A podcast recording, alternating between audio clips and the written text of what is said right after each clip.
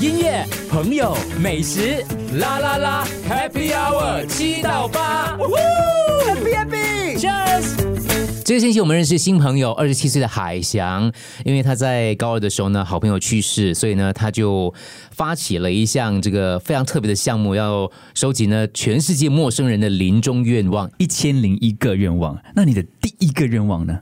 问到的第一个愿望啊，就是我那个呃死去的朋友，哦，他就是第一个，他是我的第一个，对他的愿望是什么？他想多活一点，就因为他当时已经说不了话了，哦但哦他哦只能通过打手势啊或怎么样告诉我他想再再活久一点。所以那个时候你还很年轻，但你面对到那个生命的呃消失的时候，跟特别的好朋友离世的时候，会有很大的情绪上的一个沮丧。你还记得当时你的自己，你自己是怎么样怎么样嗯的状况吗？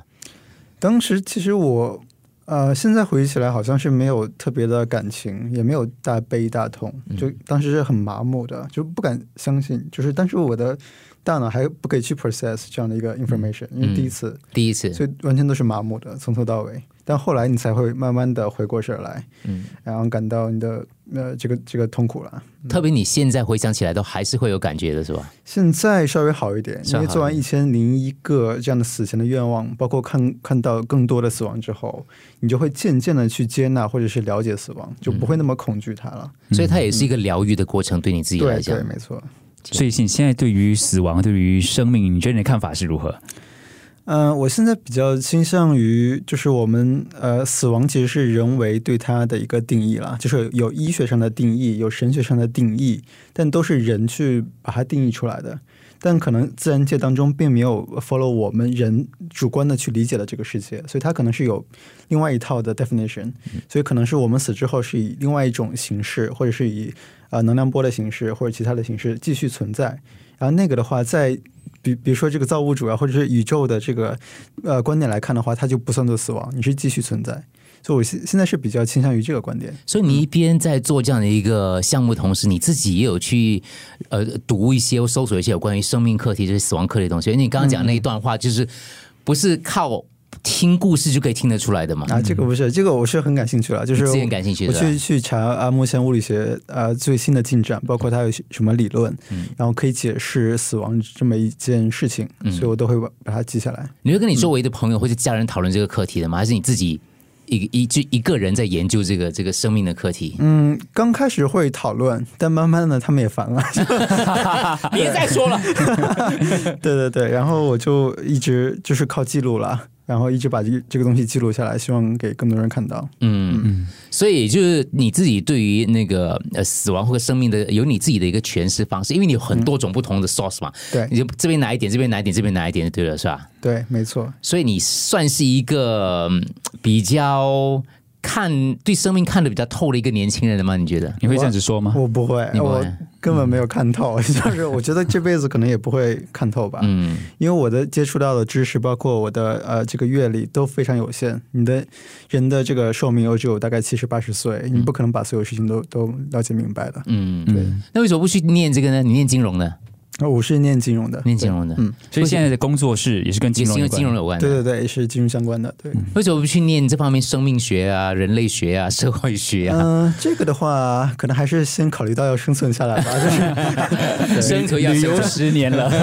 是。那你有把你自己的愿望放进去吗？呃，我现在还没有。还没有。对，因为我听了呃越多人的愿望之后，我越不确定我自己到底要什想么要什么，所以如果我现在问嗯你，你临终愿望是什么？你是答得上来的吗？答不上来，嗯 完全答不上来。 对，因为听过太多了，硬要你答呢？硬要我答， 其实其但实我是这个 moment，对，这个对 moment，，它不是终极就是答案，等下你可以换的，你可以换的，你走出这个直播室，它就爆炸了，对， 世界就毁灭了，对就毁灭了对，right now，对，我现在是比较，目前当下是想在一个呃没有人的地方，特别是在这个野外或者有个戈壁，让我在那个地方呃住一段时间，然后没有人跟我说话，让让我自己去感受这个每天的日升日落，包括这个星辰大海。嗯， 然后大概这么这么几天之后，我可以说服自己可以走了，那我就自己离开。你让我想到那部电影《In the Wall》了，对不对？就美国一个探险家，他就开车，然后他要他要，因为我记得他电影里面有一个，我我大概大概知道他的名称了，应该《In the Wild》还是什么之类的，就是在野外求生，跟你讲的情境是一样的。哦，是哦，他就希望一个人，就是因为他觉得我们人类本来就是应该跟大自然做更多的连接，可是因为我们被都市化了，我们反而跟人跟建筑做连接，而不是跟大自然做连接，所以他最后是死在一辆呃废弃的巴士的，在一个好像一个美国的森林里面。嗯嗯，对，其实也是我的愿望啦，我不想给别人添麻烦，我的家人朋友也不需要在我旁边，我不想给他们造成任何的麻烦。它是很奇妙的一个，你你这个就是我觉得是一个很奇妙的生命观，因为你也存在于现实生活当中，你有你的家人，你有你的工作，有他现实生存的一面。可是另外一方面，你又追求的可能是讲说，哎，如果有这个可能性的话，可以一个人跑到戈壁沙漠，或者跑到一个地方去，然后自己跟这个大自然来来做一做个个对连接对这应，样是吧？嗯嗯，对，其实我是一个比较，就中国话讲比较中庸的一个人，就是我不想走极端，就是在城市生活太久了，就太世俗了，我就是想有一些精神上的啊、呃生活，嗯，所以必须要离开一段时间。嗯，所以下一次的行程你安排了吗？下次已经安排了，再去一次南美啊了。哦，为什么是南美？啊、因为哦，我在这个阿根廷，然后有一个朋友，他有一个葡萄酒庄，啊，然后他因为过去疫情，他这个生意特别惨淡，嗯所以但他又想把他这个呃种植园去扩大，因为他是做那个 organic 的的有种机植葡萄的啊对对对。然后我是想帮他做一些推广吧，就是他的东西很好，嗯我希望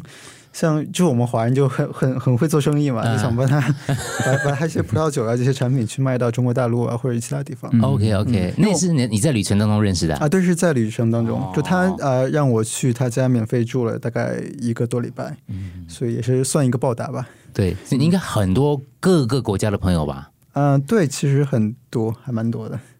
这我就是令人羡慕的，就是你可以四了海解，皆兄弟， 对，可以了解不同国家的他们的不同的文化、不同的人，当然不能够很深入了，但是至少有这样的一个接触点了。啊对对，嗯，是。音乐、朋友、美食，啦啦啦，Happy Hour 七到八。呜呼